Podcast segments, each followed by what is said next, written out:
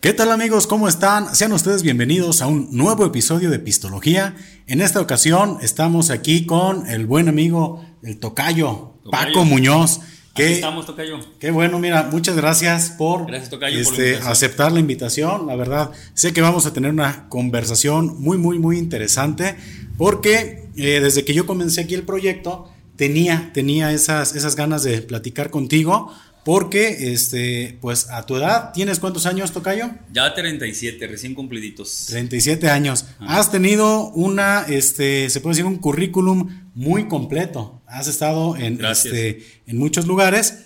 Y este, pues era una, una conversación obligada, porque también creo que eres, eh, podemos decir, eres de las personas destacadas aquí de, de Atotonilco. Gracias, gracias, gracias. Este, mira, pues para comenzar, aquí este, todos los pistólogos y pistólogas que siguen aquí el, el programa, saben que cuando hay un invitado, me gusta mucho a mí preguntarles este, ¿cuál es su relación con el pisto? ¿Cuál consideras que es tu relación con el alcohol, mi estimado, para empezar a, romper un poquito el hielo? A ver, cuéntame. Yo digo que es buena, es buena, es buena. llegó un momento en la juventud, bueno, todavía estoy joven, claro, la juventud, ¿cómo se puede decir más? La juventud temprana. Temprana, exactamente. Ahí, pues sí, me gusta mucho tomar tequila, en especial, después un poco el Torres, no voy a decir marcas, y después el whisky, este, y ahora pues ya, como te platicaba antes de que iniciáramos con esta entrevista, pues ya un poco menos, eh, cuando la ocasión se presta o que hay algún convivio, sí, pero ya no es que cada ocho días, cada 15 días, a veces puede pasar dos meses, cinco meses sin tomar una vuelta de alcohol, pero ahorita en lo especial me gusta mucho el tequila. Sí, ahorita estás en tu faceta de, tequilero. Tequila, tequila, sí es el bueno. Pues tequila. no, podía ser de otra manera. Estamos en, la mera, en la mera mata, como en dicen. La mera mata, así es. Oye, este tocayo, ¿y tú recuerdas de haber tenido cuando tú le entrabas un poquito más, más duro al, tema del pisto? ¿Recuerdas tú haber tenido alguna anécdota digna aquí de platicarnos? Eh, o nunca llegaste a a ese punto en el cual las cosas se salieron de control? Pues mm, lo que sí me llegó a pasar, que ya digo, son etapas de la vida, de la juventud también por la inmadurez, lo que sí me llegó a pasar pues fue que pues me ponía muy borracho y que llegaba a vomitar, eso sí me llegó a pasar varias veces, la verdad lo, lo he de aceptar que llegaba borracho a mi casa, me acostaba en la cama, la cama me daba muchas vueltas, tenía que levantarme al baño y a vomitar. Eso sí me pasó muchas veces, eso sí. Te, pasaba la famosa cama voladora. Híjole, cómo volaba esa cama, sí. Sí, no, sí está cañón, ¿eh? Todos los que hemos, no, nos hemos pasado de copas sabemos perfectamente que es un momento en el cual no nos gusta llegar, ¿no? Que vas, te acuestas y comienza la montaña rusa. Híjole, qué, qué complicado, pero bien. Pues son, es parte, de la experiencia. Parte de la experiencia y de también este, pues recomendarles a todos que pues todo con exceso, digo, todo con exceso, ¿eh? Digo, todo con medida, nada con exceso, pues, porque pues ya luego pasan cosas que no nos gustan después de echarnos ahí una, una fiestita, ¿no? Oye, Tocayo, este, bueno, yo creo que para muchas personas tú eres un rostro ya muy familiar. Creo que tanto aquí, para toda la región, como para muchas personas que te pudieron haber visto en, este, en otros medios de comunicación más grandes, ¿no? Televisa, TV Azteca, este, diste por ahí tu, paso. Eh, pero antes de pasar a esos temas, me gustaría mucho que nos platicaras mm, cómo surge ese, ese deseo de estudiar periodismo. ¿En qué momento de tu vida dijiste, me llaman la atención los medios de, de comunicación? No sé si, si por aquí nos pudieras platicar qué, cómo son esos orígenes. Fue en la prepa, cuando estaba en la, Universidad de Guadalajara, aquí en Atotonilco. Fíjate que este, estaba yo entre la licenciatura en, en veterinaria. ¿Cómo crees? En Tepatitlán. Y, pero también me gustaban los medios, estaba como que, o sea, la verdad también me gusta mucho el tema del campo y los animales y eso. Y pasa que llegan a la preparatoria a ofertar la licenciatura en periodismo, que era la primera generación a nivel estatal que no existía. Y fue cuando me llama la atención y digo, bueno, pues lo voy a intentar. Y pues eh, hice los exámenes y pues quedé como, eh, dentro de la, esta carrera y fue de la primera generación a nivel estatal. Sí, te voy a decir una cosa, pues sí, yo tenía muchísimo medio para ver los medios de comunicación, me, pues me ponía muy nervioso pero pues con la práctica empecé. Pero fue así como decidí, pues llegó la, la invitación y dije, bueno, lo voy a intentar. Y pues ahí estuve en esa, en esa licenciatura. ¿Y qué tal? ¿Qué tal es estudiar periodismo? ¿Qué recuerdas de tu, de tu etapa de, este, de estudiante en la licenciatura? O sea, ¿cómo, cómo era estudiar periodismo? Porque, bueno, yo me imagino que todos aquellos que pues tienen la oportunidad de cursar una, este, una carrera universitaria, bueno, pues ya sabemos, ¿no? A lo mejor las áreas administrativas, tal vez las áreas, este, los negocios internacionales, mercadotecnia, medicina, pues ya tenemos más o menos una idea. ¿Cómo es estudiar periodismo? ¿Qué es? O sea, ¿qué, materias tienes? Eh, ¿Qué onda? O sea, sí, sí me da a mí mucha curiosidad conocer esa parte. Pues es una carrera donde tienes que leer mucho, tienes que mejorar tu ortografía porque hay diferentes eh, géneros periodísticos, que está la noticia, el reportaje, la crónica, la entrevista, y también eh, pues te enseñan mucho el tema de cómo manejar una información. nos decían eh, que hay cinco vertientes que no puedes dejar escapar nunca para que una información esté completa, que es el qué, el cómo, el cuándo, el dónde y el por qué. Eso tiene que tener siempre eh, una, buena nota, un reportaje, una crónica, una entrevista y también tienes que, cuando haces una nota o un reportaje, tienes que eh, sustentar tus fuentes informativas. Okay. Tus fuentes son quienes te proveen de la información, puede ser una fuente oficial, un gobierno municipal, una fuente presencial, alguien que ve el hecho o este, pues también fuentes informativas eh, dentro de los medios de comunicación. Y pues también del tema de, las materias, pues veamos redacción y estilo, eh, pues, los géneros periodísticos, eh, crónica, este, filosofía, letras. Y pues para mí fue una muy bonita experiencia la carrera, me gustó, conocí mucha gente pues que venía de, todo, de todas partes del estado porque era la primera carrera a nivel estatal y hice muchos amigos, algunos amigos ahí, este, estuvo pues bien, estuvo padre. Al principio... Mmm, pues sí era como que le agarrarle el rol a la carrera y después este, ya enfocarnos al tema de, de pues echarle las ganas a, a, ese, a ese trabajo que estaba haciendo. ¿Qué perfil crees que deba de tener alguien que deba de estudiar periodismo? Esto por si hay alguna, algunas este, personas que nos estén escuchando, nos estén siguiendo y que tengan esa curiosidad, esas ganas de estudiar esta carrera. ¿Todavía continúa? Sí, sí todavía está en Ocotlán. Ya hay varias este, coordinaciones de periodismo en otros lugares la verdad no, no la recuerdo, pero sí sigue en Ocotlán y hay en otras partes. Yo creo que lo principal que tiene que tener una persona para estudiar periodismo es ser chismoso. Tienes que saber, tienes que querer saber las cosas, querer estar enterado. Porque tienes que tener esas ganas de, de saber qué está pasando, eh, qué ocurre, todo eso. Si no tienes esa, esa, como esa cosquillita, pues no. Porque tienes, el periodismo es eh, la forma de comunicar un hecho, una, un acontecimiento a la sociedad si tú no tienes esa cosquita, pues no lo vas a, no lo vas a lograr. Tienes que tener como esas ganas de saber. Pues debe ser una persona muy movida, yo creo, ¿no? Ahora sí, como dicen, que no se te duerma. Sí, exactamente.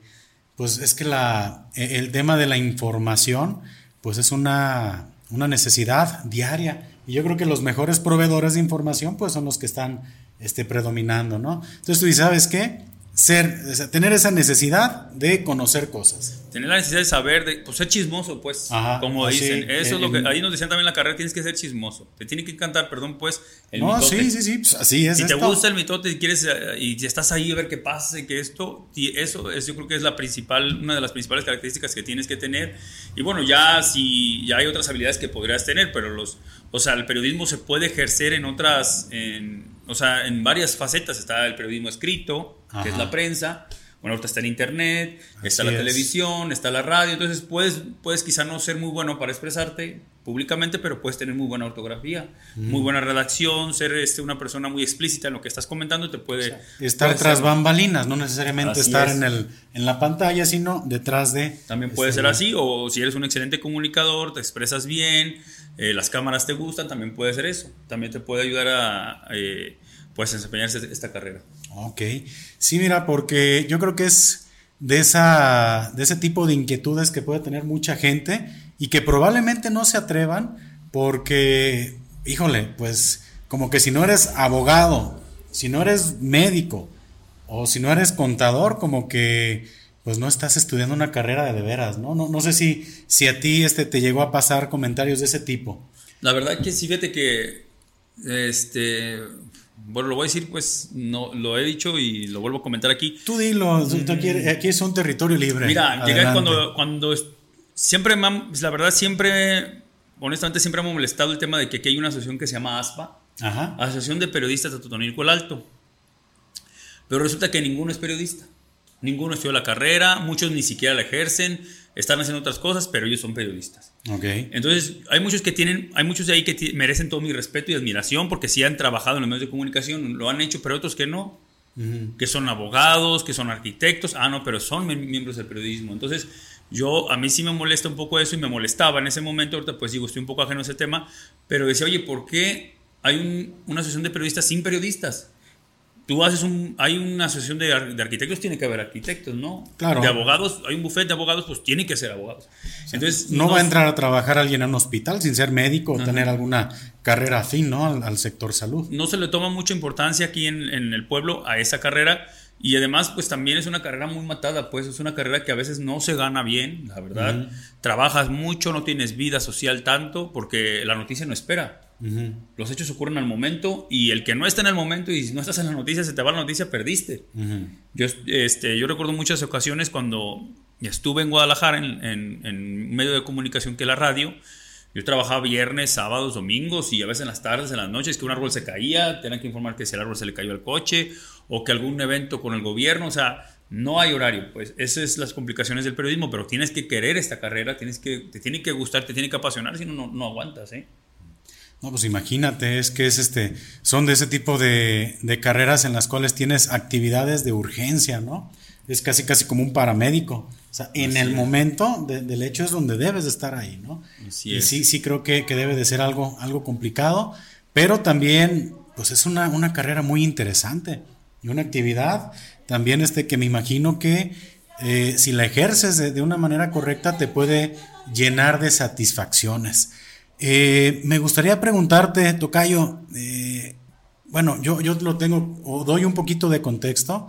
Eh, para nosotros que somos aquí de, la población, pues hubo un día en el cual, de manera sorpresiva, yo vi a Paco Muñoz en la televisión, en Televisa. Dije, ah, caray, ¿eso cómo estuvo? O sea, a mí me dio mucha, mucha curiosidad. Me imagino que, hay un, paréntesis de cosas que tú estuviste haciendo después de, tu, de terminar tu carrera, pero ¿cuál fue ese camino para llegar a cumplir ese sueño de muchos? Mm, yo estudié la carrera en el 2000, creo que fue en el 2000, terminé en el 2008. En ese intervalo, lo voy a platicar rápido pues porque es algo muy largo y extenso. Tómate eh, tu tiempo. Aquí en ese 2008 este. yo eh, conocí a un amigo que estaba, era compañero de la carrera, que se llama Napoleón Medrano, y él estaba eh, trabajando en el gobierno municipal de Totonilco en la administración de don Carlos Padilla Villarruel.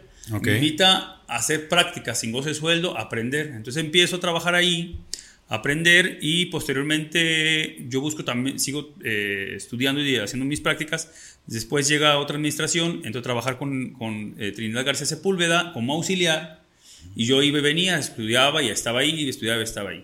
Posteriormente, mm, ahí en ese momento me entero que haber un casino en Guadalajara, en TV Azteca.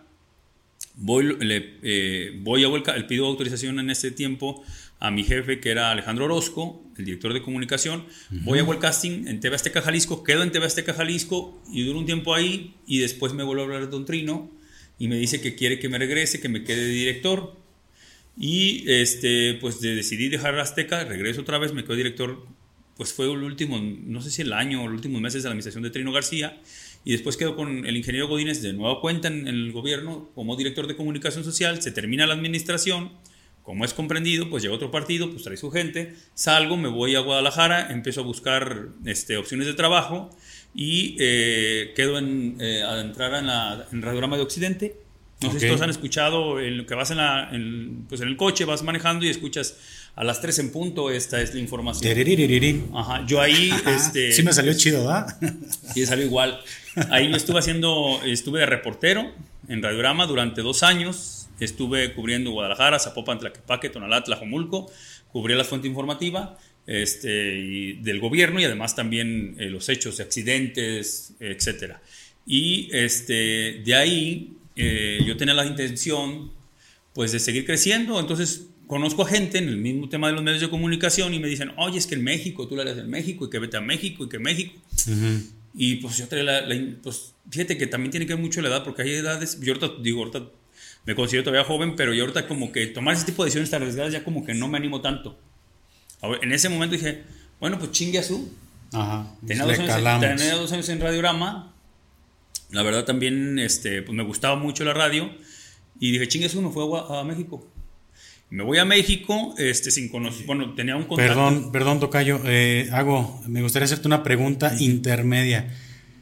¿Para ti qué significó ya estar en un medio de comunicación masivo? O sea, decir, oye, ¿sabes qué? Estuve y de repente ingreso a Radiorama. ¿Qué fue esa experiencia para ti? O sea, ¿cómo, cómo la viviste?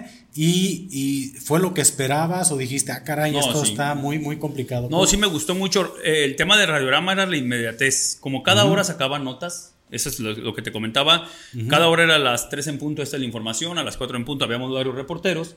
Y nosotros mandamos la información. Me hablaban a mí, ¿qué información tiene? pues está esto, está esto, está esto. Ah, ok, vamos a meter tu nota vamos a meter esto. Y yo tenía un, yo llevaba una grabadora como tanto así de grande. Tú grababas tu nota. Ajá, yo me de cuenta que, ah, pues que está estoy con el, en ese tiempo, el presidente de Guadalajara era Ramiro Hernández, lo entrevistaba, decía, no, pues que voy a cambiar tal director. Entonces yo le decía, ah, pues está la nota de que vamos a, van a quitar al, comisario de Seguridad Pública. Entonces a ellos les interesaba, yo la tenía que mandar, pero además también yo hacía enlaces en vivo para los noticieros. Ok.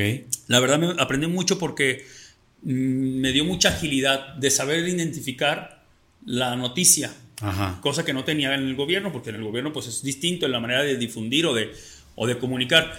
Desde el momento, yo aprendí mucho ahí, desde el momento en que el funcionario estaba dando una declaración, yo empezaba a grabar y daba alguna declaración. Es, o sea, empecé a identificar el momento en el que el byte, que es el testimonio de él, que le llaman byte o insert, eran el, la noticia. Decían, en el minuto 3, con tantos segundos, dijo esto el, el presidente, esto es importante, e inmediatamente lo, lo manifestaba. Hay veces que salía una, una, declaración y a los cinco minutos tenía que hacer un enlace en vivo, ya no cortando, porque también ese, ese aparato tenía este, algunos botones que te ayudaban a cortar los insertos, les llaman insertos al byte. O sea, te editaba. Y ya los tenía que mandar, no, pues que el presidente ya me hablaban por teléfono, y hacía el enlace y decía, no, pues el presidente municipal de Guadalajara, Ramiro Hernández, anunció que va a haber un cambio en la Comisaría de Seguridad Pública. Nueva, y, yo pegaba el, celular con el, audio y lo ponía. Entonces eso ah, me dio mucha experiencia porque era la inmediatez, la inmediatez, la inmediatez, la inmediatez. El agilizarte en el momento de redactar, el saber ordenar la idea, el explicarla fácil, sencilla y concreta para que la gente la escuchara. Y eso me ayudó muchísimo. La verdad me encantaba estar con Radio O sea, me encantó trabajar en Radiorama. Alfonso Márquez eh, fue mi jefe, Poncho Márquez, y la verdad aprendí muchísimo de él. Este, yo renuncié pues porque pues quería buscar algo distinto. Y, o sea, ya me había metido en la cabeza la gente, mm, gente que me conocía, que yo podría buscar algo en México.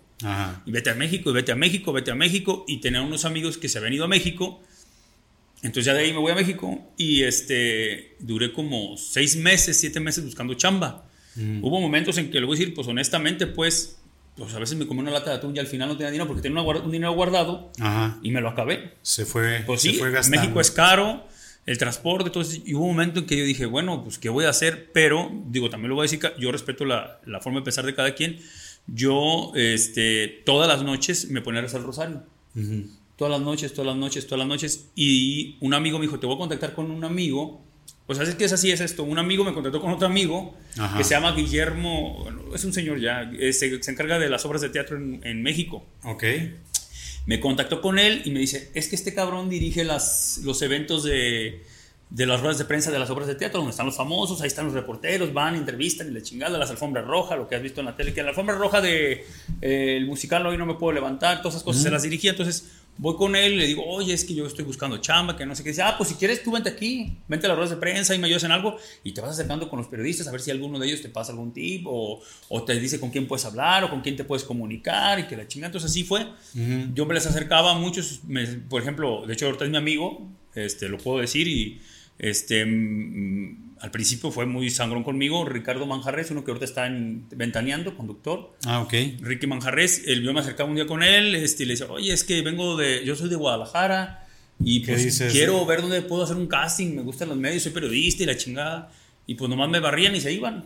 Así muchos y uno y otro y otro y otro. Esa era tu manera de, de, acercarte. Pues, ir y decir, oye, ¿qué onda? ¿Cómo le hago? Ajá, estaban la rueda de prensa, estaban los reporteros, estaban los de Televisa, los de Azteca, los de Cadena 3. Bueno, Cadena 3 no estaba en ese tiempo, era el grupo Imagen, Radiograma, este, estaba Milenio. Y yo me acercaba y pues no me decían que, pues, así, o sea, no me ignoraban, pues. Hasta que creo que caí con alguien que me dijo, oye, es que van a hacer casting en, en Televisa. Van a cambiar la producción, Carla Estrada va, va, a agarrar la producción de hoy y te recomendamos que vayas a hacer casting con ella. Ah, cabrón, yo dije, pues está chido. ¿Qué tengo que hacer? No, pues que te voy a pasar el contacto de tal persona, que no sé qué le marco, nunca me contestó, nunca me contestó, le mando mensajes tampoco y le hablo a esta persona que se llama Guillermo, que te digo que es el de la... Está pasando un camión. Sí, lo que pasa es que estamos aquí esto, esto es todo un estudio de efectos especiales. Está chingón. Sí, y ahorita este, aquí en la edición metí un efecto de un camión que venía bajando. Este, por eso tuvimos que interrumpir. Creo que no era el efecto indicado, ¿verdad? Te, interrumpió. No, está bien porque me le, da emoción al. Claro que sí, pero, pero todo está aquí completamente planeado, ¿eh? No, no vayan a pensar que pasó por aquí un camión haciendo mucho ruido. Y te digo que empiezo a preguntar y me ignoran, me ignoran, hasta que le digo a esta persona, Guillermo, que es este señor que te digo que organiza el tema del teatro, digo, oye, cabrón, dame el paro. Échale una llamada para ver si me reciben, es que no. ¿Eso en qué mes era? ¿Tú ya estabas en esa etapa? ¿En qué momento? Fue en diciembre. O sea, tú dices que estuviste algunos meses, ya al final estabas tú. Ya quebradísimo. Ya. Seis meses duré, ya, ya, era en diciembre. ¿Y eso pasó ya cuando tú estabas completamente.? No, ya, Estaba, en, ya estaba al borde de, de ya. Mira. Ya no sabía ni qué hacer. Has visto, digo, todos estamos en las redes sociales, ¿no? Ajá. ¿Has visto esa imagen donde se ve así un monito picando piedra. Este, y, hay, dos este, imágenes, ¿no? que se detiene y que. Y, ajá. y se da la media vuelta cuando está a punto de encontrar, ¿no? Yo ya estaba a punto, ¿eh? Y seguiste, digo, raza, pues no hay que. Ahora sí, como consejo motivacional. No hay que pues, detenerse. No hay que detenerse, aunque esté ya difícil la situación, hay que seguir picando piedra, porque a lo que tú me comentas ya, en el momento o donde ya estabas colgando del hilo más delgado, es cuando llega la oportunidad. Ajá, y te, comento esto del Rosario porque te voy a decir cómo pasó esto. Ajá. Yo estaba haciendo, o sea, hice, pues digo a este, a Memo, le digo, oye, güey, hazme el paro y la chingada, que me reciban, que fue que vino. No, pues le voy a hablar al jefe de información, de, el, que va a ser jefe de información de hoy, con, con Carla Estrada, y ese güey es el que va a dirigir el tema de los reporteros. O sea, hace cuenta que tú tienes un, en Televisa y en Guadalajara, en hoy, perdón, en México, y en hoy yo tenía un jefe de información que te asignaba a diario tus, eh, tu trabajo. Ah, vas a entrevistar a Ninel Conde, vas a entrevistar a Galila Montijo, que vas a ir a tal evento, a tal concierto. Bueno, él este, me ayudó Memo a que me recibiera, me recibe y dice, ah, está bien, te voy a dar un pase Televisa por esa semana. Te vamos a hacer pruebas y este y si pues quedas, pues quedas. Entonces, que todo dar fui, hice una, una, prueba, me hicieron una como de conducción, me dijeron, inventa lo que quieras, un de quien sea. De un artista, ya lo hice, les gustó, luego me dijeron, ah, te vamos a mandar a, hacer, a, este, a reportear. Televisa... O sea, e, esa, con esa prueba tuvieron para decirte, adelante, no, no, ahí estaba haciendo la prueba. Me a esa, ahí me mandaron a reportear junto con otros dos, tres que estaban ahí haciendo casting. Todavía ese reportear era en el proceso del casting. O sea, todavía estabas a prueba. Estaba yo en Televisa, es Televisa Chapultepec hay Televisa San Ángel y Santa Fe. Hay tres televisas. Yo estaba en, San, Ángel, Televisa San, Ángel. Así es, el que está por periférico. Okay. Televisa San, San Ángel y todos, pues eso es. para, poner un poquito en contexto a la gente, es como un pueblito pequeño adentro. Mm. Pasas, hay pasillos, ves que foro 12, que foro 16, que no sé qué, que, o sea, son pasillos y pasillos. Entonces me dice, te vas a venir y vas a sacar notas aquí en Televisa. Me dijo, ¿cómo vas a sacar notas? Sí, pues vas a pescar a los actores. Entonces yo estaba en los pasillos, no, pues que están grabando que, por poner un ejemplo, no soy novelero, pero que estaban grabando la novela El amor es tuyo, no, pues que aquí está que Mayrín Villanueva, que está no sé qué, pues yo estaba ahí esperando a la hora que salieran o entraran para ver si las entrevistaban. Entonces me tocó entrevistar a Mayrín Villanueva, me tocó, me tocó entrevistar a, a, Maribel Guardia y vieron mis notas, ah, bueno, más o menos bien.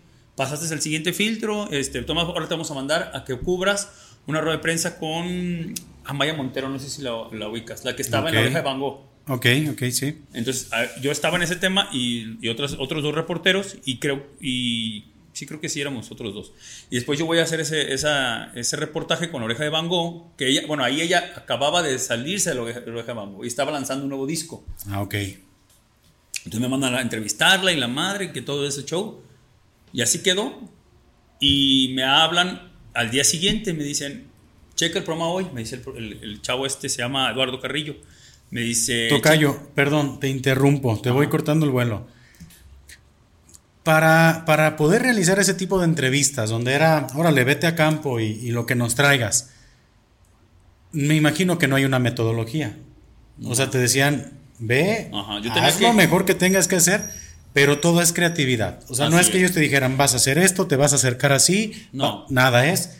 Todo el trabajo es desde cómo abordas, sin saber nada. O sea. Así es, nada, nada, nada. No, era abordarlos y, te voy a decir una cosa. Y, pero en ese abordaje te arriesgabas a que te mandaran a las cocas. Y a que también, o sea, yo te lo puedo platicar más adelante, a que también te corrieran. Porque hay actores muy, muy, muy, este, con mucha influencia dentro de Televisa, que cualquier pregunta, si les incomodaba, inmediatamente hablaron a la producción. Aquí está un fulano. O sea, y me pasó con dos. los actores ya sabían que tú estabas en ese. no, no, no, yo no, pues es que era un mundo de gente en Televisa. ellos identificaban que tú estabas como en algún tipo de filtro o ellos ya interpretaban que era una nota ya formal para algún medio. Ellos pensaban que una nota, eh, interpretaban que era una nota formal porque ellos cuando te mandaba Televisa, en este caso la producción de hoy, me mandaban con un camarógrafo de hoy y me mandaban con el cubo, el micrófono con el ah, cubo. Ah, no, entonces tú ya ibas este, reporteando, ¿no? Así es. Entonces, si a ellos les gustaba, lo agarraban y lo metían en el programa, que fue lo que pasó con lo de Amaya que me mandan y hago la nota y me dicen, ve el, canal 2, vas a salir la nota, tu nota le gustó a la productora ah, Carla. Qué chido, a Carla Estrada. A Carla Estrada. Entonces ya pongo el programa y pues la neta, pues me emocioné, veo mi nota, salió en vivo, en, prime time, en la radio nacional y yo pues, muy agradecido, pero todavía no me decidían. Tu primera, entonces... Puedo decir que quien te dio la patadita inaugural fue esta Amaya. Amaya, así es. Y después, haz de cuenta que Por del Rosario fue un 12 de diciembre, el Día de la Virgen. Ah, ok. Yo le platicaba mucho a, pues Eduardo, pues yo, pues es que a veces uno de pueblo, pues, o no sé si esté bien o esté mal, pero él platicaba mucho que yo tenía mucha fe en la religión católica, no tanto como la llevan ahorita, la verdad, los padres. No estoy de acuerdo, pero en lo, en lo que, en sus cimientos sí estoy convencido. La fe ahí está. Entonces yo, yo rezaba todos los, todas las noches, estuve rezando el rosario, yo lo rezaba y lo rezaba y lo rezaba con mucha fe. Y ese día, el día 12 de diciembre, Día de la Virgen, me habla Lalo Carrillo, mi jefe de información, me dice, yo no sé quién te encomendaste o cómo lo hiciste, pero quedaste tú. Órale. Y dije, ah, cabrón, entonces, la neta, y yo dije, pues, o sea, yo se lo, se lo atribuyo a la Virgen. Y de ahí empecé a trabajar. Y te digo, pues, que el tema del trabajo ahí en hoy era, era como complicado, te voy a decir por qué. Porque yo, por una parte, él me exigía que sacara lo, lo, lo fuerte de los, medios, de los actores pero por otra parte, si yo le preguntaba a un actor algo muy delicado, me podían correr.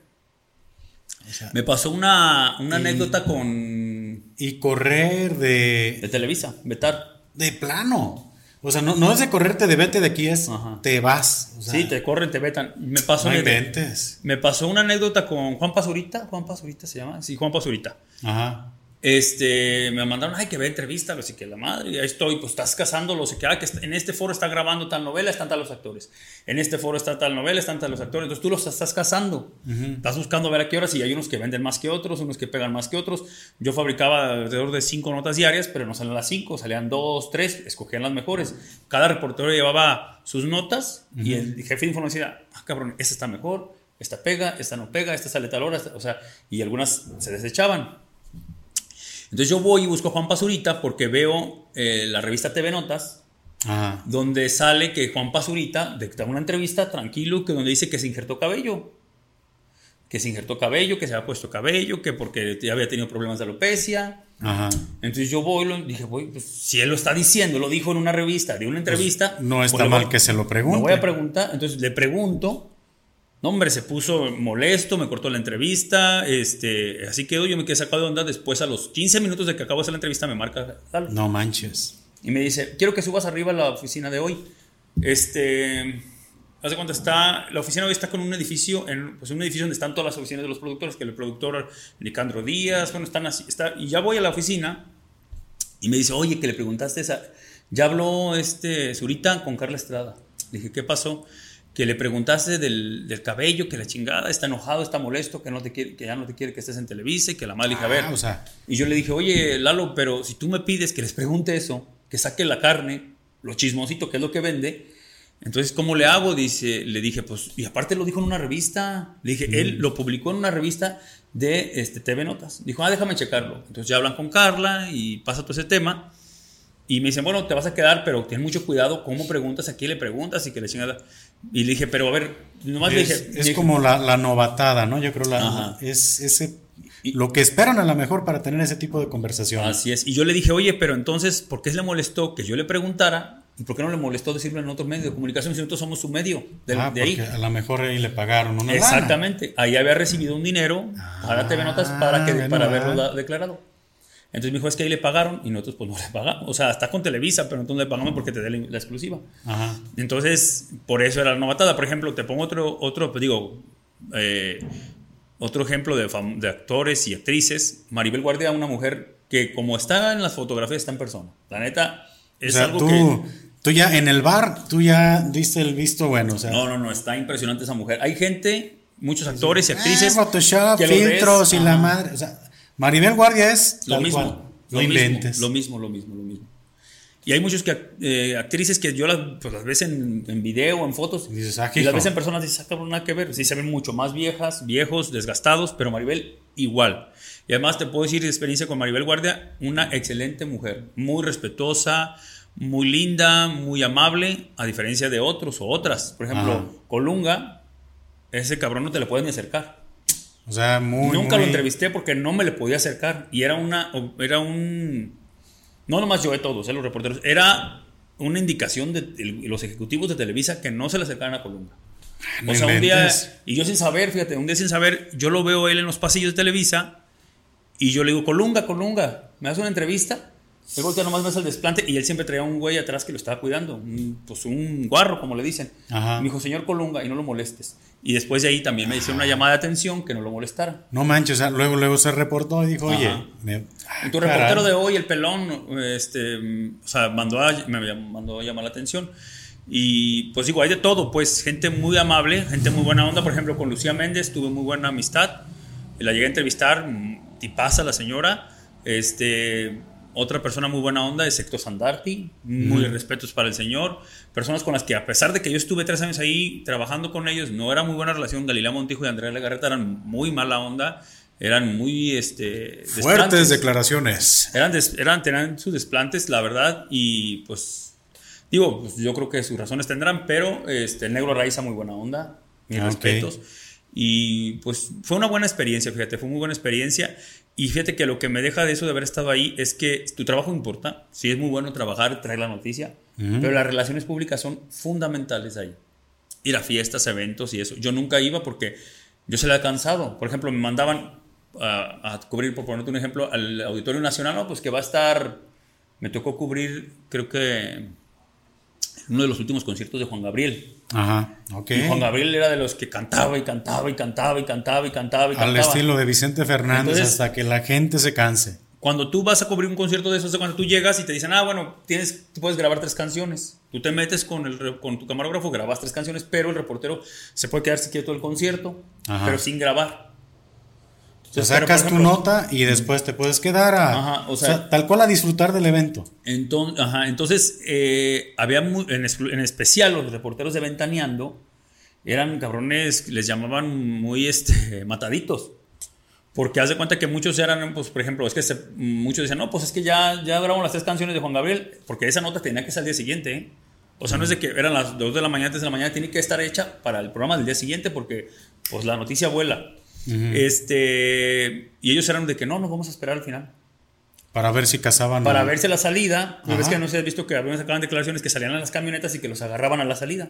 O sea, es esperarse. No, vamos a esperar. Entonces, si se esperaba ventaneando, yo tenía que esperarme. Porque no te podían ganar la nota. Si yo llego al programa, hago la nota que Gabriel cantó tal canción y que hizo esto y que la chingada. Y en el programa, y en el programa de, ellos traen un byte, un byte que es un testimonio o una declaración de yo no lo tengo, me corren. Uf, uf. Entonces, tenías que. Muchas veces llega, salíamos a las 3 de la mañana, llegaba a Televisa a las 4 a, estructurar toda la nota, grabar. No inventes. a estructurar la que porque ahí había una estructura, hay una estructura para... No es de dejarlo para mañana, ¿es? No, es al momento. En el momento. la dejo ahí porque hay personas ahí en Televisa, en edición, que están todo el día y Las toda 24 horas para armar todo lo de... Lo que está saliendo al momento. Entonces yo tenía que llegar y decirle, vas a poner, o sea, hay una estructura en una hoja de, en tal minuto pones eh, un puente, le llamaban puente, haz de cuenta ¿Cómo te explico el puente? Es, eh, es un decir, digo, se presentó Juan Gabriel en el Auditorio Nacional cantando Amor Eterno. El puente es, de tal segundo a tal segundo, cantando Juan Gabriel Amor Eterno. Luego, no, pues el intérprete también le dedicó esta canción a tal persona y, o sea, todo eso se tiene que estructurar, lo tienes que dejar hecho grabando tu voz y dejarle esa estructura en hoja al editor para que él sepa, tal minuto, tal minuto se corta, tal minuto, tal minuto se corta, le pongo esto, le pongo esto. Todo esto tiene que dejar estructurado. Tú dejabas el video completo y ya editaba, ya le dabas pues este... Sí, el video de los clips. Dura, 20 minutos, le digo, de estos, de estos 20 minutos te sirve este minuto, tal minuto, este segundo, tal segundo, así. Y haces tu nota de 3 minutos. Así es. Ok, ok. Y así es como se trabajaba. Este, posteriormente se termina hoy, porque es como lo que te platicaba, es como pues como pues, pues, una administración, se termina ya un nuevo productor ya con su nueva gente, me voy a Azteca y entro, hago casi un programa que se llamaba Más allá del chisme en Azteca 7, duró unos mesecitos nada más, duró muy poco, por temas también políticos, internos, los que hicieron la producción de ese programa eran gente de Pati Chapoy, pero hablaron con un ejecutivo de Azteca 7 y dijeron, oye, queremos algo independiente de Pati, ellos habían hecho lo de, había unos programas muy famosos, no recuerdo el nombre, que eran como los cinco, no sé qué, que salían los fines de semana. Ellos los producían. Los cinco más y cosas así. Este, y ellos hicieron este, este, este programa, este proyecto, respaldados por un ejecutivo de Azteca 7. Haces un casting, nos seleccionan, entramos al proyecto, pero después enteramos que a Pati no le gustaba. Que ella tenía que saber, todo lo que tenga que ver con espectáculos, ella tiene que tener el control. Todo. Y lo quería tener y aparte lo tiene. Lo, tiene, lo, quería tener y lo tiene, siempre lo ha tenido. Entonces, este, te practico como anécdota, este, yo quedo y estamos ahí que en el programa y un, lunes, un lunes o que fue un jueves, fue un jueves, miércoles, perdón. Un miércoles me dicen, oye, este, vamos a darte más espacio a ti en el programa queremos que, pues tú eres el que hace más ejercicio, me gusta mucho hacer ejercicio. Me dicen, tú eres el que más hace ejercicio aquí, todos los conductores y conductoras, queremos que hagas una sección de que nos compartas cómo hacen ejercicio, los, cómo se mantienen los famosos. Ah, ok. Ya te estaban jalando al tema de, sección. De, lo fit, del, a lo fitness. Entonces, una sección y yo dije, ah, está bien. Yo ya había hablado, me dicen, necesitamos que ya la, la empiece a grabar para que ya salga el próximo lunes, o creo que no era el lunes, creo que iba a ser el viernes. Ajá no recuerdo bien, pero bueno, total, yo hablo para esto con María León, la que era la, cantante de Playa Limbo. Sí, sí, sí. Hablo con ella, pasa, ella me la encontré muchas veces, como anécdota te lo platico, en el Metrobús. Ella en el Metrobús. Órale. Y íbamos al gimnasio, yo en Smartfit, y ella también en Smartfit, me la topé muchas veces, me la veía muy bien con ella, entonces dije, bueno, pues ahorita la con la que tengo que tener algún, o sea, algo rápido y algo bueno, pues era ella, entonces hablé con ella y iba a hacer la entrevista para el día jueves, viernes, y el viernes nos hablan en la mañana todos, saliendo la... Ah, terminamos el programa porque era en la mañana, la tardecita. Queremos hablar con ustedes. Eh, lamentablemente el programa sale del aire. Así. no inventes. El lunes ya no, ya no está. Así. Del viernes al lunes ya no está. Yo, ah, ok, está bien. Y ya me dice, me dice, este, los productores, vamos a, checar la, situación personal con cada uno de ustedes, porque todos tenemos un contrato. El contrato para eso, Televisa, digo Azteca y Televisa, te lo hacen firmar, pero no te dan ni copias, ni te dejan tomarle fotos. Son muy, o sea, su cuestión legal está muy cuidada. Ok, ok. Entonces, yo firmé el contrato, lo leí más o menos y me decía que tenía cierto tiempo de exclusividad o que tenía que trabajar con ellos.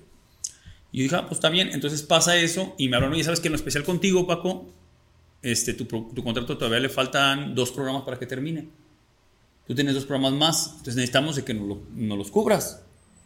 Y le dije, ah, está bien, pues sí, yo los cubro. Programas random, o sea, lo, que ellos te designen. Y yo dije, bueno, pues está bien. Ah, pues mira que está un programa que está pegando mucho que se llama Enamorándonos. Ah, muy, oye, ah, era algo que te quería preguntar. ¿Te vimos en Enamorándonos? Así es. de ahí es que yo estoy seguro que mucha gente, para mucha gente, incluso a pues nivel nacional, pues tu rostro sí es conocido. Así es, pues ah, como que ¿cómo es esa experiencia? Es que sí, son programas, este, pues de, mucho entretenimiento, de mucha variedad.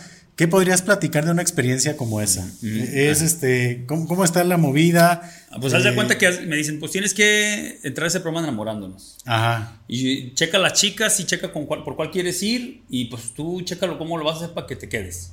Si nos vendes, si no nos vendes y la chingada dice, ahorita lo que sí es quedarte en dos programas. Tú vas por una chica, te sacan con la cortina, dices que vas por tal chica, la chica está al otro lado, te vas a una cita con ella. Y si tú sabes, si, si la verdad es morbo y, pues haces show, te vas a quedar, te quedas ahí con nosotros y la madre. Total, yo conozco, tengo un, un, chavo que ahorita de hecho están ahí en Televisa, creo que está en noticias, se llama, eh, ¿cómo se llama? Se apellida Calvillo. Y su hermana estaba ahí en enamorándonos. Y me dice, güey, pues mi hermana, ahí arreglen el show, hagan un show entre tú y ella, y que se vea que cae, que la madre, para que generen. Ajá, que la madre, que el, el, morbito, todo El morbo, la madre. Entonces yo le dije, ah, bueno, pues voy por ella. Yo hablo con los de la producción, digo, está bien, le entro. Y ya le dije, voy por tal chica, no recuerdo cómo se llama, la verdad, soy malo para los nombres. Y ya me dice, no, no queremos que vayas por ella.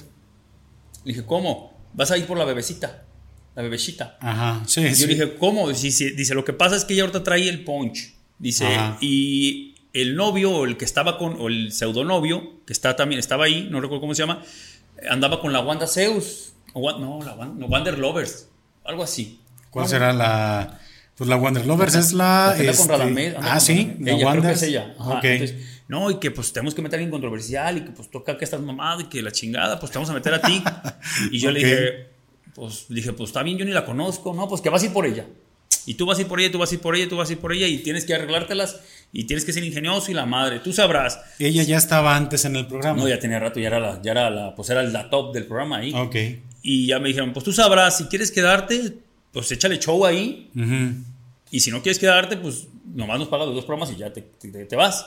Entonces el show y este, me ponen como el enamorado y la chingada, voy, hago la cita con ella y la verdad pues no me sentí cómodo, es mucha, es mucha falsedad ahí, pues o sea, todo está como actuado. Entonces voy a la cita y la verdad pues nomás platicamos. O sea, la, la, cita es vamos, te invito a algún lugar y Ajá, eso se graba. Exactamente. Es que, ok, ok. Pues la idea era que yo creo que ellos querían que la besara, la besara y, y estuviera como, o sea, cositas así, pues y la verdad pues no me sentí cómodo con ella. Y la neta pues no, y ya me dijeron, no, es que sabes qué, pues no le echaste ganas, pero bueno, te, la, como tienes contrato con nosotros, vas al siguiente programa, Ajá. te van a batear y ya, ya quedas fuera de, de Azteca, o sea, ya no quedas, este... Al decir programa, o sea, tienes dos programas más, es un programa de tanto, o sea, de 60 minutos uh -huh. y otro más, y ya. Y ya, así es. No es programa una temporada. No, o sea, un programa era una, eran dos programas, dos, dos, o sea, dos grabaciones. O sea, tú pudiste, si hubieras decidido, tú te sigues, o sea, si ella seguido el rol, tú hubieras continuado en enamorándonos. Si hubiera sido polémico, hubiera hecho desmadre, hubiera hecho, un, o sea, muchas cosas que ellos, que a él lo que hacen, hacían ahí, este, ah, tú hubiera continúas. seguido, pero la verdad no me gustó. O sea, no era lo, por lo que tú ibas. O sea, dije, no, la verdad, no, no, no esto no es lo, no es lo mío. Enamorándonos fue por contrato. Sí, fue, fue eso. Este, y mucha gente, este, aquí de, de Totonilco, porque dicen nunca uno es santo en su tierra, uh -huh. o, de, o, como dicen, nunca no es, uno nunca es profeta, profeta en su tierra. En su tierra. Muchos me echaron hate, porque cuando regresé al gobierno, en, en la pasada administración, me dicen, ah, pues estás enamorándonos. Pues no, mijo, yo venía de mucho trabajo ya antes, que lamentablemente ese contenido es el que más genera, generó audiencia o que más gente me vio, pues sí, pero eso no era mi trabajo, por eso también yo decidí dejarlo. Ajá. Después de ahí, pues ya, este, la verdad estuvo complicado porque no agarraba chambas, eh, Televisa empieza a caer, Tele, Azteca empieza a caer por el tema de los medios de comunicación, tipo de estas plataformas, mm. que son las que ahorita actualmente tienen pues audiencia. Un poquito más de difusión, sí. Este, y hago cuestiones de modelaje, activaciones, este, y pues me iba más o menos bien, pero pues no me sentía satisfecho. Eh, después hago un, un, casting para cuatro elementos, como te platicaba, Ajá. y este eso para TV Azteca, ¿verdad? Televisa. Televisa. Televisa. Ah, era ya Televisa. Era, era, era, Televisa. El de Azteca es, era Es Exatlón, ok. Ajá, era la competencia. Ah, sí, es sacó cierto. Una, sacó una primera temporada y iba por la segunda temporada Cuatro Elementos. Lo hacía una producción colombiana. Uh -huh. Y me invitan, voy y este, hago los casting. Mmm, después me mandan a, a, Cancún a grabar la, la prueba y me quedan de avisar unas par de semanas. En ese par de semanas me regreso a Totonilco. Este, y tuve un accidente, me caí de un, como te platicaba, estaba impermeabilizando, me caí, tuve una lesión que me imposibilitó hacer ejercicio y cosas bruscas durante tres meses. Y me hablaron, después de que del accidente me hablaron a los dos días de que ya había quedado seleccionado en ese reality, era un reality show de ejercicios, de como de, de pruebas de obstáculos y todo esto. Sí. Y me hablaron que yo había quedado seleccionado, lamentablemente le dije que no podía por el accidente, porque todos mis músculos de la espalda les, eh, quedaron pues molidos Uh -huh. y duré 15 días sin poderme levantar o y otros 3 meses sin hacer ejercicio, entonces imposible poder entrar a ese reality. ¿Tú consideras que tu condición física sí te daba lo suficiente Sí. para poder participar? Yo creo que sí, pues quedé. Ajá. O sea, sí, pues, era la condición física. digo, sí se ve que se paran unas madrizas buenas, no, ¿no? era una chinga. La verdad se ve, se, se- yo lo veía como que "Ay, no está tan difícil, pero sí estaba bien difícil. Porque las cosas estas eran como de plástico, como de lona. Ajá. Las cosas que daban vueltas donde brincaba y luego a veces llovía. Ellos pues decían, pues si llueve, pues te tomas, la tienes que aventar. Y era resbalosísimo. Son, son, yo creo que sí son producciones muy, no, no sé si decirlo, muy inhumanas. O sea, decir, órale, te vas a romper la madre ahí. Pues sí, es lo que querían era... Dale, cabrón, no nos importan tus condiciones, estés bien, estés mal. O sea, ¿la producción sí te cuidaba o era que Dios te bendiga? No, pues te aventaban a hacer la, el, el, desmadre. El desmadre. Te decían, ah, vas a... Era como una pista te toca la pista de fuego, la pista del agua y, te tocaba con un equipo. Ah, te ponían el equipo que de los doctores o el de los actores o el de los, de los fitness y ya te tocaba competir contra ellos y el que resultara ganador, pues supuestamente pasaba a la siguiente ronda. Había, me tocó ver a chicas y chicos que se lesionaban porque te caías. Y vas para afuera. Y ahí sí había, pero sí había, sí tenían médicos ahí, paramédicos que te estaban checando cualquier, eh, cualquier lesión y inmediatamente te atendían. Eso también sí, sí, también lo tengo que decir. Oye, Tocayo, me gustaría regresarme unos pasos atrás y me da mucha curiosidad el, tema, cuando tú estuviste ya en Televisa, estuviste en Ciudad de México, ¿cuál fue tu experiencia con la gente cuando sabían que tú no eras de ahí, que venías de provincia?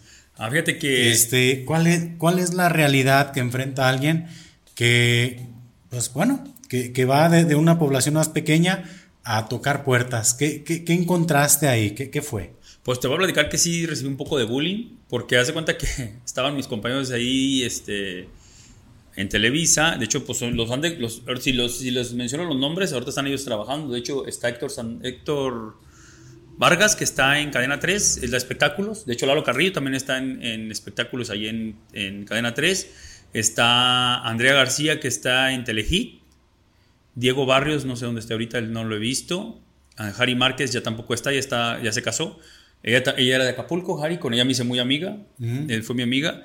Y, este, y con los demás sí tuve un problema de bullying porque me decían, ah, es que vienes de Guadalajara, vienes de provincia. Y, eres pinche pueblerino, y eres un pueblerino. Fíjate, Guadalajara se les hacía pueblerino. Ahora, si supieran que todavía más. Es que te voy a decir este una cosa: México es la selva, ¿eh? Es una selva, México. La Ciudad de México es una selva.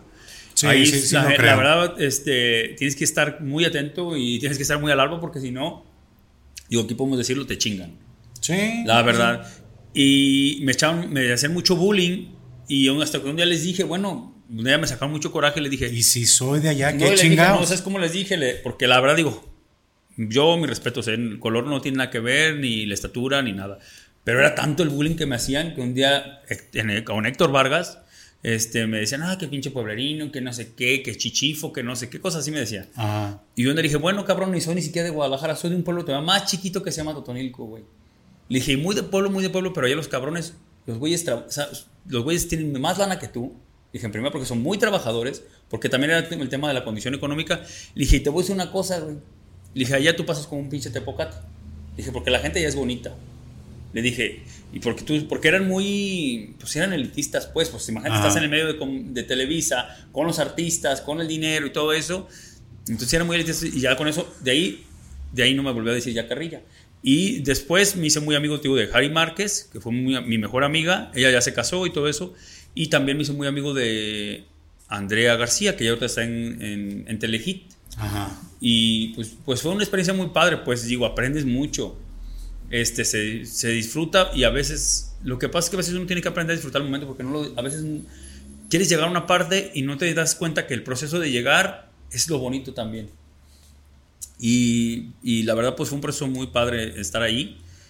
Aprendí mucho. Eh, Carla Estrada, mi respeto, es una mujer muy exigente, una mujer este, tenaz, exigente, pero pero bien, o sea, ya no se da, nada, ¿eh? Yo creo que te da muchísimas tablas, ¿no? Trabajar con gente tan, tan este, interesante, tan capacitada, tan exigente.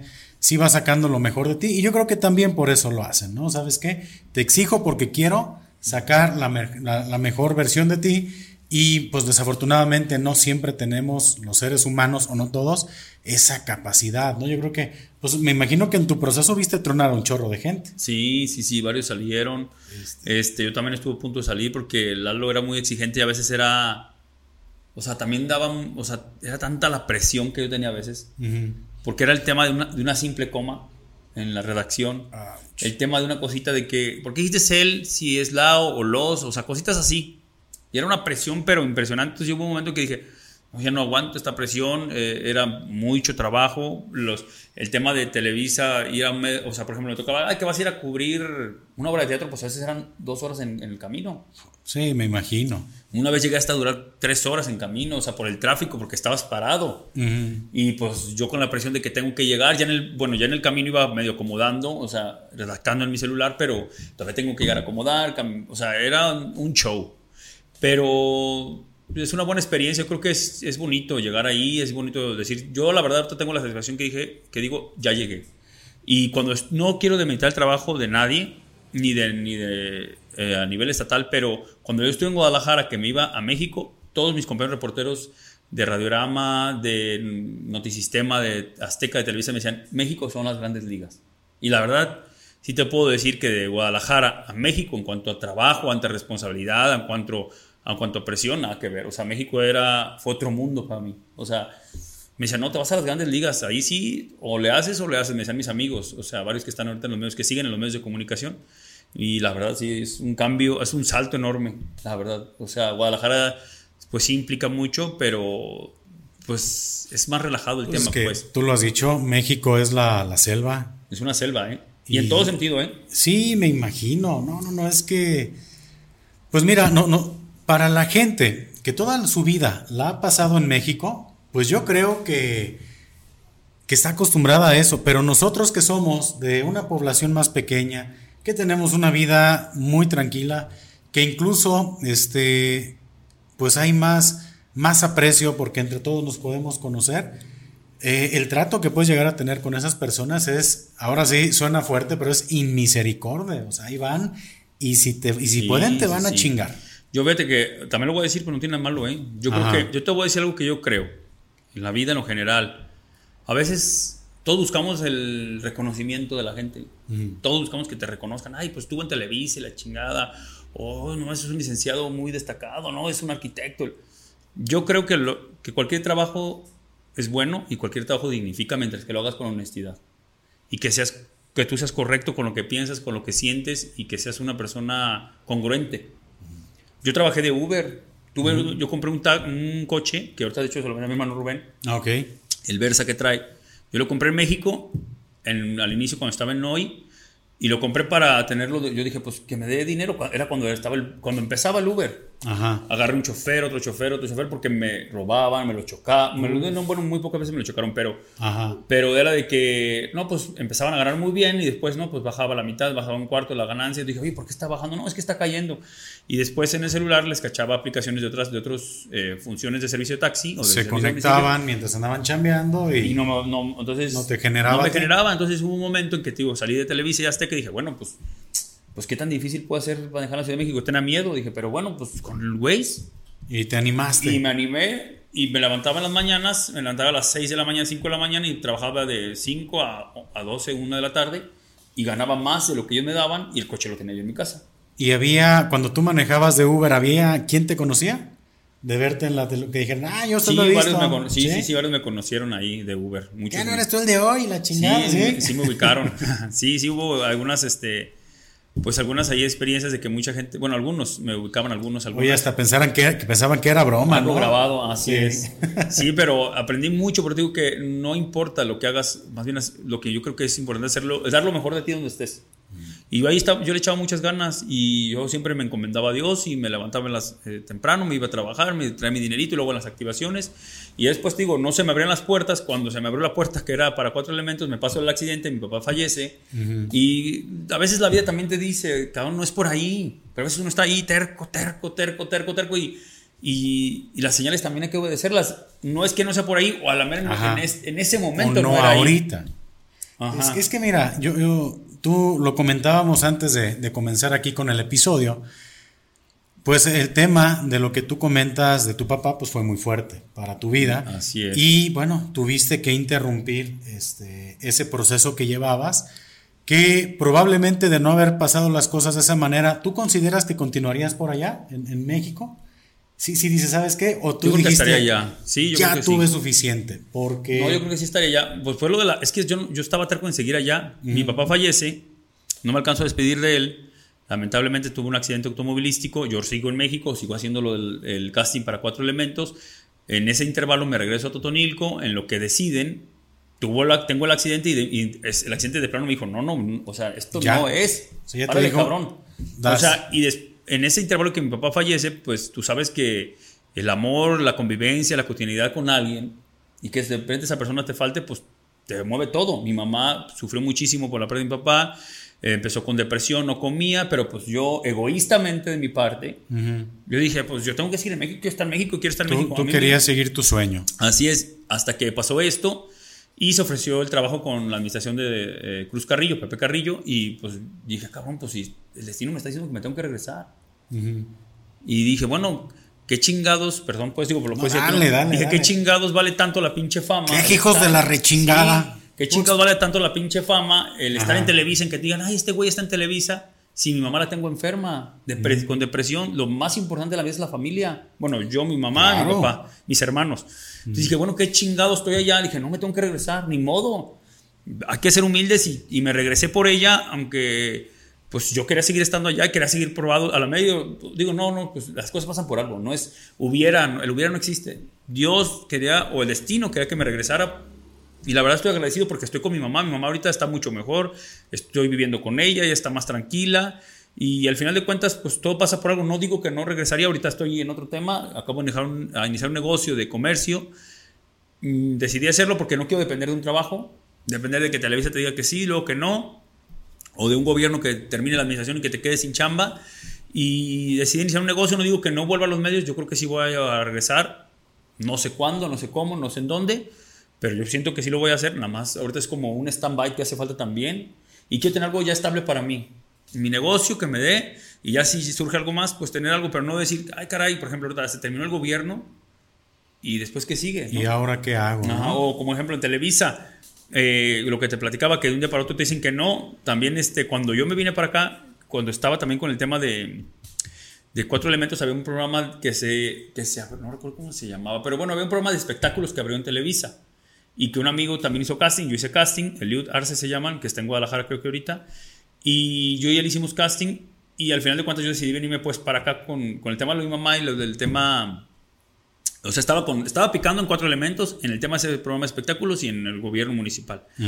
Y se abrieron las puertas, afortunadamente, las tres, en ya la recta final, pero yo ya, con el accidente, con lo de mi mamá y todo eso, decidí quedarme aquí.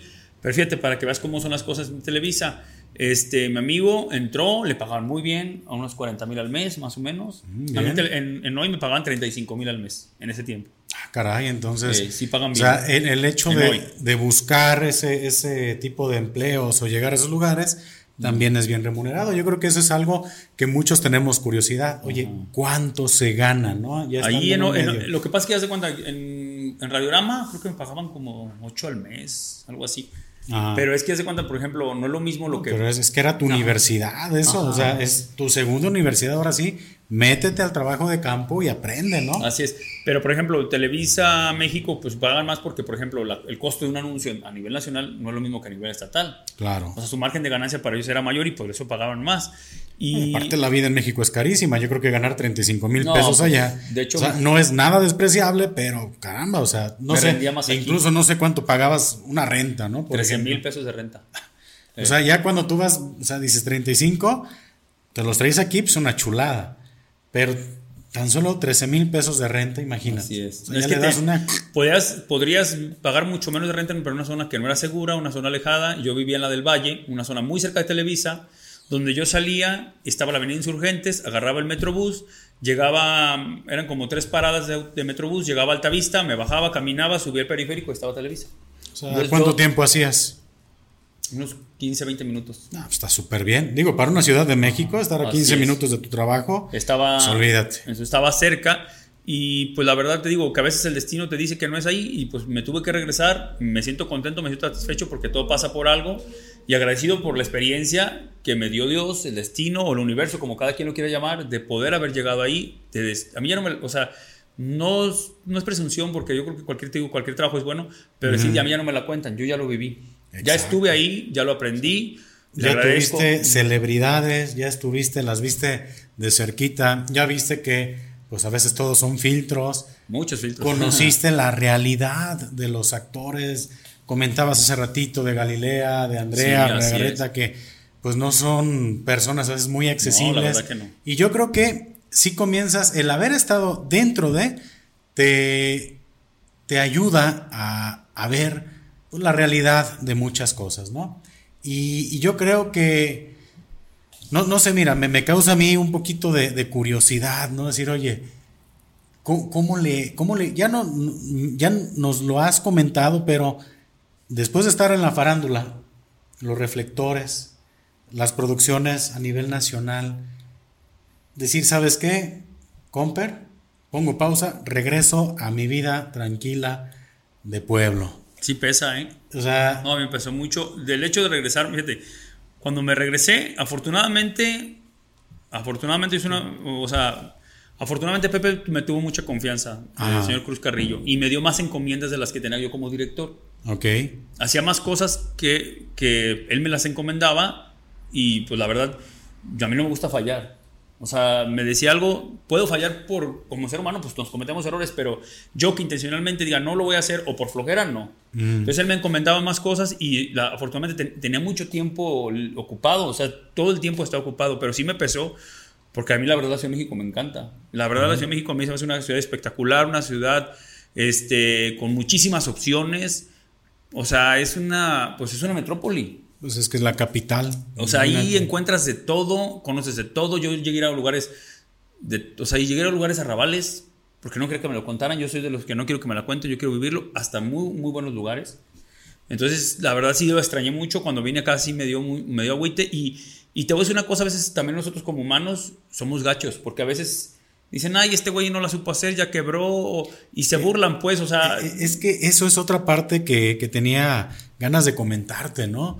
Creo que sí, desafortunadamente como seres humanos, disfrutamos más del fracaso que del éxito de los demás. Sí, la verdad, y, sí me pasó mucho. Y, y, desconocemos los contextos. O sea, el día de hoy tú platicas, mira, yo tuve una situación personal fuerte por la cual regresé aquí a, Totonilco y, resulta que la gente, pues somos bien, bien, pues bien ojete, ¿no? O sea, sí, sí, sí. Y dices, ay, o sea, en vez de que nos diera gusto que te haya ido bien, o sea, que dijeras, oye, qué chingón como a Totonilquense ver a nuestros este, paisanos hacerla chido en otros lugares, como que más bien estamos esperando y disfrutando el momento. Ay, mira, te la pellizcaste, cabrón, y aquí estás otra vez. Y, pues mala onda, ¿no? Yo creo que sí, eh, el haber regresado de, de México, pues sí, tuvieron que ver eh, muchos factores para ti complicados,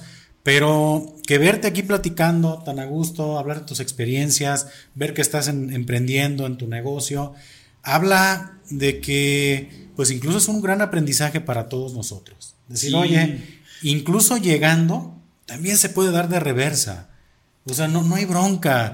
La vida es un proceso, la vida son altibajos y este, y pues qué chingón que estés tú en este momento aquí, en este momento más tranquilo. Yo estoy seguro, Paco, que, que, que en un futuro para ti pues vienen cosas mejores de las que ya estuviste tú experimentando. ¿no? Fíjate que sí, te voy a platicar algo, digo, lo voy a decir pues porque al final de cuentas yo soy así y hay gente que le molesta, pues le va a molestar ni modo. Yo creo que lo más importante de un ser humano también es ser, ser de una pieza y ser honesto. Ser íntegro, la integridad es buena. Exactamente. Entonces, yo, eso para mí es fundamental hay mucha gente visceral en el pueblo, o sea, y hay mucha gente muy buena. También hay gente muy, muy buena, pero hay gente visceral. Y el tema político hay mucha, mucha gente muy visceral que está esperando verte caer. Cuando termina el gobierno este de, de Pepe, hubo gente que hasta hizo memes que yo iba a trabajar de Bonais. Que iba a trabajar de Bonais, que yo ya no tenía que hacer, que era una persona desempleada, que iba a trabajar, que está vendiendo como... Lo digo, lo voy a decir, no tiene nada malo. Yo trabajé haciendo fotografías para ropa interior, no desnudos, ropa interior, y sacaron que yo iba a empezar a vender que la caricia, que no sé cuánto. Digo, bueno, o sea, ¿por qué, ¿por qué sacar lo malo y por qué desnotar tanto a la gente? Pero bueno, cada quien. Yo he aprendido una cosa. Todavía me afecta, pero ya mucho menos. Pues claro que sí, oye. Pues Todavía me afecta, pero ya mucho menos. Este, pero yo he aprendido a esa gente, pues dejarla de lado. Al final de cuentas, pues si ellos creen que yo vendiendo Bonais soy una persona menos, pues no. Si tengo que vender Bonais, voy a vender Bonais. Y no tiene absolutamente nada de malo mientras que lo hago con honestidad. malo es que te robes el dinero y que te hagas rico del pueblo. Eso sí es malo. Yo, la verdad, de mí no me puede señalar nada de que me robé algo del gobierno municipal y yo he estado en tres administraciones. Con Trino no me puede señalar nada, ni con el güero, ni con Pepe. No hice nada, tengo la conciencia tranquila y eso para mí es mejor. Si Dios me dice, cabrón, pues no hay dinero por otras partes y Dios me pone vendiendo Bonais, voy a vender Bonais. No tiene nada de malo. Qué chido, ¿no? O sea, yo no lo veo mal, pero así la gente aquí, muchos viscerales, de pues tema política, pero pues bueno, así es su mente, su mente es corta, su mente es cerrada, su mente es reducida, porque al final de cuentas yo veo a mi papá fue taxista, Paco, toda la vida fue taxista. Y a veces hay gente que dice, oye, es que los taxistas pues son... No, cabrón, mi papá, mi papá es la persona que más admiro. Es más, la licorería que acabo de abrir el negocio, tuviste ese logotipo muy chingón. Ah, muchas gracias. respetos para cuando quieran contratarte, la neta. No, porque le dije a mucha gente y no le daban, no me, da, no me agarraban la idea. A muchos diseñadores, yo lo quiero así, así, así. Y yo le dije a Rubén, oye, le dije a mi hermano Rubén, cabrón, alguien que me ayude con este tema. Me dice, güey, Paco me dice, es un chingón. No, no. Es una verga, me dice así. Ah, caramba. bueno, bueno, dije, pues pregúntale. Cuando me, me mandó la propuesta dije, eso era. Chingoncísimo, mis respetos. No, muchas gracias. Y, este, y te digo, pues empecé ese negocio. Que aquí iba, se me fue el show, pero iba algo del tema No, al tema de, de, qué sucede cuando termina la administración y que la raza comienza pues a... Sí, o sea, y te digo, empecé ese negocio y me dice la gente que pues, ¿cómo? Que por qué no regreso a...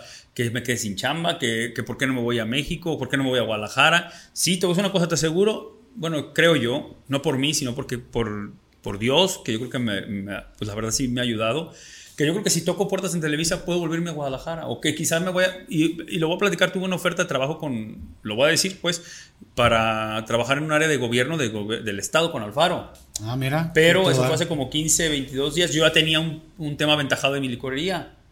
Y yo dije, no, cabrón, o sea, yo ya aventajé esto, no lo puedo dejar a medias. Ya había comprado producto, ya tenía un, ya llevaba, lo dije, no, esto va a arrancar. Yo también ya ahorita aprendí a que las cosas tienen que fluir a que también tienes que fluir con la vida, porque también uno no fluye y uno quiere que sea las cosas.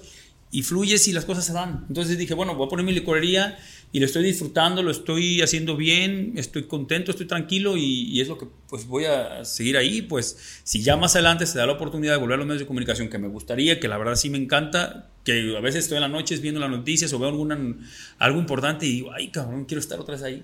Pero ahorita en el momento lo estoy viviendo. Pero fíjate qué, qué, qué chingón dices, quiero volver, o sea, tú ya estuviste ahí. Y ahorita mencionabas algo, este, del tema de, del modelaje, de, ropa. Sí, sí, es así, ¿verdad? Sí, sí, sí, sí. ¿Qué es otra de tus pasiones? O sea, el, ejercicio. Pues la verdad, yo creo que es vanidad, no sé qué sea, pues de toda mi familia lo tienen, Rubén hace ejercicio, Viviana, Jesse y Alonso, pues más o menos porque ahorita está en Estados Unidos y tu trabajo está pesado, pero es algo que me gusta, entonces pero, oye, pues oye la, la verdad, yo también lo tengo que comentar, el resultado que tú has logrado con tu físico también es algo notable. O sea, no, y, si es este. En alguna ocasión me tocó ver alguna foto y dije, ah, cabrón, no, pues este mm. cuate sí le ha trabajado muy. Sí, lo que pasa es que. Digo, te felicito porque no cualquiera, o sea, no cualquiera llega a esos resultados, a esa disciplina. Y yo creo que cuando trabajas de esa manera, tú podrás decirlo vanidad, como tú quieras, pero cuando logras esos resultados de manera personal, hablan de, de tu disciplina, hablan de tu tenacidad, este, de tu autocontrol, o sea, ¿qué onda? ¿Cómo, ¿Cómo es que logras? ¿Cómo es? Tú sigues haciendo ejercicio, ¿cómo es tu día a día? Como para decir, sigo manteniendo este físico, o me costó mm. tanto tiempo llegar al físico este, que tengo actualmente. No, no estoy igual como en esas fotos, yo ahorita estoy, no estoy exactamente igual, pero sí trato de mantenerme. En ese momento, digo, salgo de Televisa, de Azteca, y me empiezan a ofrecer las activaciones, imagen. Activaciones es, eh, hacen un evento, ah, en México hay muchísimos eventos, ay, que Bucanas va a lanzar un, un producto, ¿no? Pues que tienes que ir a, presentarlo y tengo que poner a dos modelos, un hombre y una mujer, o dos hombres, dos mujeres, para que estén ahí, y me contrataban, entonces tenía que trabajar en mi físico. Y empecé a cuidar mucho el tema de, de, mi alimentación, este, afortunadamente ese trabajo me daba mucho tiempo porque te pagan por hora, cuatro horas, tres horas o cinco horas, y ya tu trabajo se acababa. Te dedicabas a... Entonces dormía bien, hacía ejercicio, comía bien, y a eso, a eso me estuve dedicando y la verdad pues, me, me, encantaba, pues. Y hubo un momento en que me dijeron, oye, pues, ¿te, te gustaría ropa de interior? Y dije, pues, güey, nunca voy a tener esta edad, no voy a volver a tenerla. No estoy prostituyendo, no me estoy prostituyendo, no estoy, no estoy enseñando nada, o sea, es una ropa interior. Dije, pues, va, dije, pues, ahorita es momento. Estoy en el momento, ya después voy a tener una edad que no lo voy a poder hacer.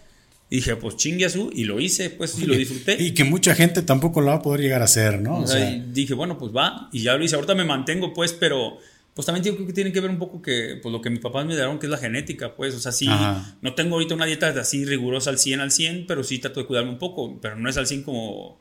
Como, llegaste a tener esa, esa rutina, ¿no? Para, así tener es. esos y Sí, me mantengo ahorita, me cuido, me gusta y ah, estoy, pues lo hago ya ahorita por, una por vanidad, que la verdad hay que ser honesto, me, soy vanidoso, pero también lo hago por salud. Me gusta estar bien. Mi papá fue una persona sana todo el tiempo, todo, todo el tiempo de su vida. Lamentablemente falleció en un accidente, pero él a los 80 años, que después cuando falleció, nunca tuvo dependencia de nadie. Él se movía por sí solo, trabajaba por sí solo, que aún hacía sus labores y no tenía ninguna enfermedad. Entonces él lo aprendió también, él no tomó refresco nunca, no te fumaba, no, no tomaba, y pues ahí está el resultado. Digo, lamentablemente falleció en un accidente, pero llegó a unos 80 años que no dependió de nadie. Y yo nunca me gustaría llegar a una edad así, decir que aún llego a mi vejez y estoy, pues sí, con algunos padecimientos, porque es lógico de la edad. el desgaste. Pero no de que no te puedas levantar, no te puedas mover, tengas que depender de alguien hasta para hacer del baño. Eso no me gustaría. Sí, está cañón, ¿eh? Sí, qué bueno que tengas toda esa, esa disciplina. Y la verdad es que yo creo que el, no sé qué porcentaje de la gente pues no podríamos llegar incluso a tener ese valor de, participar en ese tipo de, trabajo, ¿no? Del modelaje, porque pues se habla de, una gran disciplina. Oye Paco, y este, a futuro, ¿qué continúa? ¿Qué continúa para, para Paco? Este, ¿Qué proyectos tienes? Sabemos lo de la licorería. Este, ¿qué, ves a futuro? ¿Qué te gustaría este, continuar o, o, dónde te vamos a ver a futuro? Pues mira, ahorita lo que tengo es lo de la licorería estoy iniciando he iniciado unas pláticas con compañeros de los que estuvieron conmigo en comunicación. Ok. Que son gente que yo les veo mucha capacidad, mucho talento. Te voy a decir, este, que yo creo, pues, que yo estuve allá, quizás, digo, sí tengo la capacidad, quizás, pero yo creo que hay mucha gente único que la tiene y nomás no se animan, no, se, no se arriesgan. Y ahí yo veo muchos, mucha, muchos y muchas mujeres y hombres con mucha capacidad que pueden llegar a hacer grandes cosas en Atotonilco y a nivel nacional internacional. Pero bueno, estos chavos que trabajaron conmigo, ninguno de ellos continuó en la administración porque ellos tampoco no quisieron. Ellos fueron leales a su convicción y a, lo que pensaron y dijeron, no queremos seguir. Todos salieron y la verdad son gente muy trabajadora, con mucha capacidad y con compromiso. Entonces con ellos estamos viendo un proyecto para hacer algo en redes. Ah, muy bien. Estamos viéndolo, pero al final de cuentas no termina de cuajar porque pues todos tienen que ganar para vivir. Y este proyecto, pues al inicio, como tú lo sabes, me estás platicando, pues no te deja ahorita. O sea, no, ocupas picar piedra, picar piedra, picar piedra. Entonces, pues todos ya tienen sus trabajitos, salieron del gobierno, cada quien inició con proyectos personales. Por ejemplo, tengo una, amiga mía que se llama Ana y Raiza, que trabajan conmigo. Está Rafael Ramírez y está Edgar Orozco, que son los que estamos haciendo este proyecto. Pero pues todos tienen ya trabajo. Yo también tengo un trabajo en mi licorería. Entonces, hemos estado como que sí, como que no. Entonces, estamos viendo eh, para ver si lo arrancamos o no lo arrancamos el próximo año. Es un programa este, que queremos hacer un tipo entrevistas, diálogo, pero más, eh, como, como te digo, un poco incisivo, porque creo que aquí a Totónico le hace falta. Yo respeto profundamente el trabajo de una administración, de un gobierno, no tengo nada contra de ellos. Un periodismo independiente. no, voy no es tirar por tirar o señalar por señalar, no. Pero si hay cosas que hay que señalar, que señalar porque siento que a Totónico también le hace falta. O sea, están haciendo cosas que no se dicen y están eh, pues con situaciones pues malas para el pueblo y no porque ellos sean, hay gente muy buena, el señor Aurelio es una persona de mis respetos, pero que no se dicen en el tema político, pero también hay tema cultural, en el tema social, que queremos hacer como esa tipo, hace falta tener esa opción, no hay medios de comunicación que den ese tipo de, de, opciones, pues no las existe ahorita actualmente, la verdad, creo yo. Pues más objetivo, ¿no? Yo creo que al final, pues los medios procuran ver también por, por ellos mismos y pues yo creo que a veces hay que, que abstenerse de muchas cosas, ¿no? Se vuelven muy oficiales. Y está bien manejar la información, de reconocer lo bueno del gobierno, reconocer que están haciendo las cosas bien, pero también señalar lo que no está bien. El tema de, del gobierno, pues eso, eso es un, un, ejemplo, pues, pero también el tema cultural, el tema social, el tema de liderazgos, un tipo, este concepto como atípica, no sé si lo has visto. Mm, eh, tendría que buscarlo. algo así estamos buscando hacer, pero bueno, mm, eso es el, el, proyecto que tengo, pero ahorita lo que estoy enfocado es en mi licorería. La quiero arrancar, quiero entenderla, porque es otra cosa, es ser comerciante, que el producto, cuánto está, cuánto lo vendes, y atender la gente, que el sistema de punto de venta, ya lo estoy comprendiendo, ya lo entendí, este, agarrarla, encarrilarla, y ya, que ya esté eso bien establecido, ahora sí, ver qué voy a hacer. Pero sí quiero volver nomás, ahorita ahorita no he tenido una determinación por el tema de que pues me quiero enfocar en eso, pues, pues también tengo que comer, tengo que vivir. Claro, claro. Y necesito primero lo que deja y después ya otra cosa. Dicen que primero lo que deja y luego lo que pendeja, así es, así es. Primero lo que deja y luego lo que pendeja. Entonces, pues ahorita tengo que enfocarme en la licorería, que afortunadamente tengo una semana y ahí va, ahí va, el negocito. Ah, mira, qué bueno. Entonces ya, ya inauguraste, tienes una semana. Pues esperemos, eh, no sé si gustas decir dónde está tu licorería. Ah, pues claro, para que vayan. Está en San Francisco de Asís, en la delegación de San Francisco, en calle 5 de febrero número 10. Ahí estamos, ahí está tu logotipo ah, pues, chingón. Qué bueno, qué bueno que... homenaje a mi papá y pues ahí vamos a estar.